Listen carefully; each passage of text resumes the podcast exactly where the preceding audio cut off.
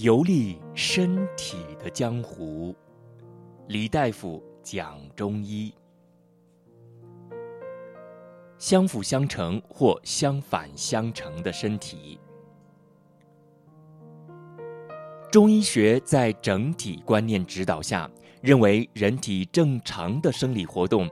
一方面依靠各脏腑组织发挥自己的功能作用，另一方面又要靠脏腑组织之间相辅相成的协同作用。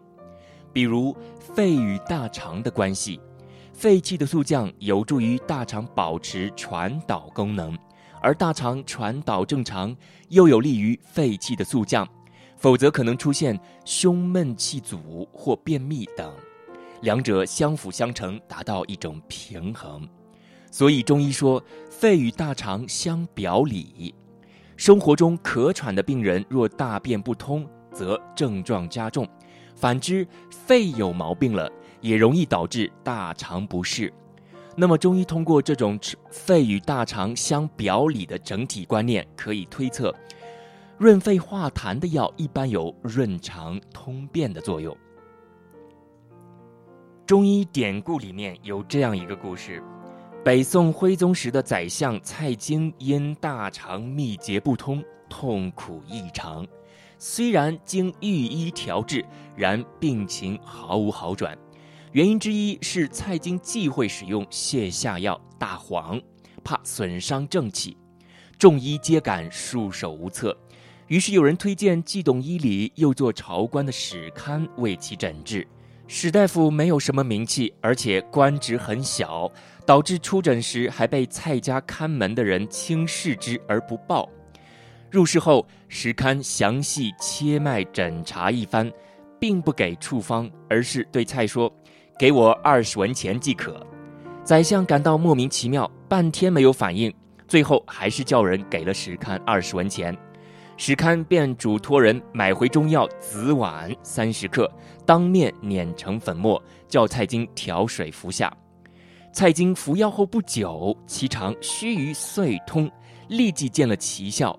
宰相大人惊喜万分，定要史堪讲明道理。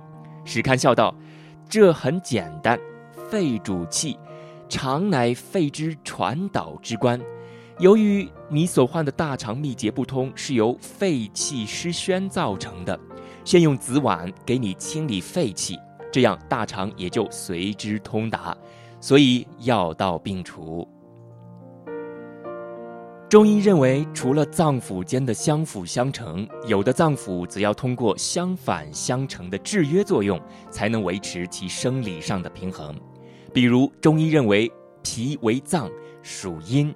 喜燥恶湿，得阳使运；胃为腑，属阳，喜润恶燥，得阴使安。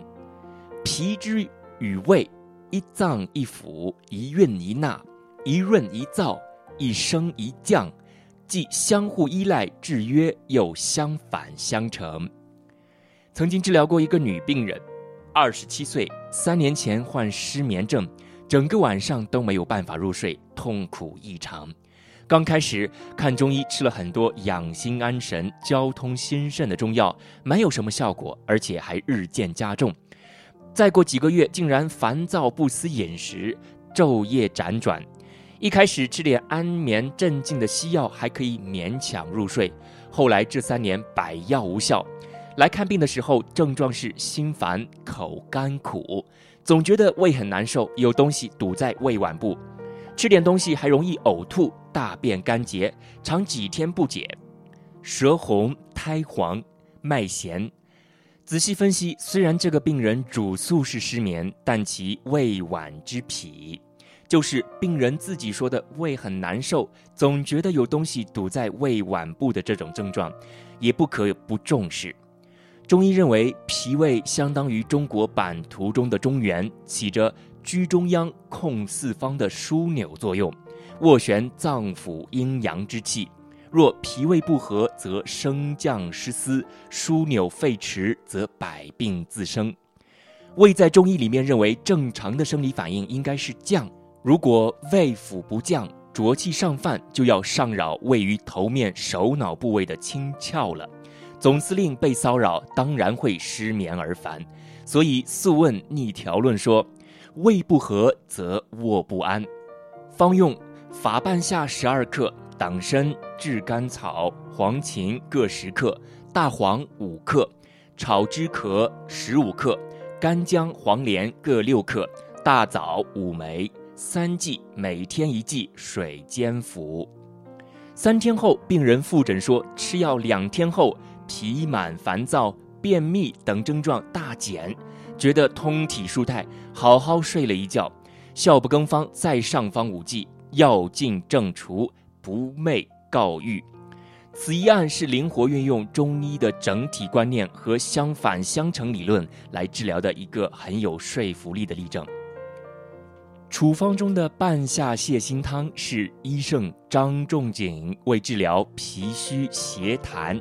之痰气痞而拟定的，故《伤寒论》第一百四十九条有言：“伤寒五六日，呕而发热者，但满而不痛者，此为痞，宜半夏泻心汤。”这首本不是治疗失眠的方剂，通过对胃不和、卧不安的理解，还有脾胃功能升降的相反相成，就把中西医束手无策的疑难病完全治愈。